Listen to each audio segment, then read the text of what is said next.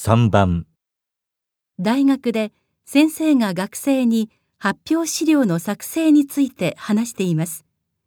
先生の指示に合うものはどれですか？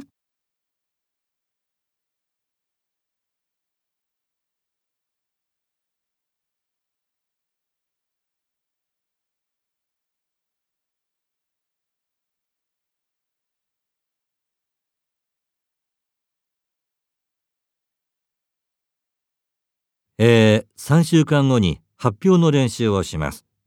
テーマは自分が今後研究していきたいと思っている内容についてです。A4 の紙1枚に発表用紙を箇条書きにまとめます。これは当日配布する発表資料です。それとは別に読み原稿をやはり A4 の紙にまとめます。これは配布する必要はありません。自分が発表の時に見るものですから、話す通りに書きます。いいですか？読み原稿は改まった話し言葉で書きますから、デスマス体で。配布資料の方は、ダ・デアル体で内容を簡潔にまとめます。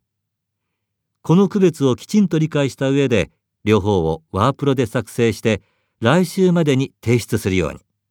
おかしいところがあれば直して返します。で、それを直して再提出すること。印刷とコピーはこちらでします。先生の指示に合うものはどれですか？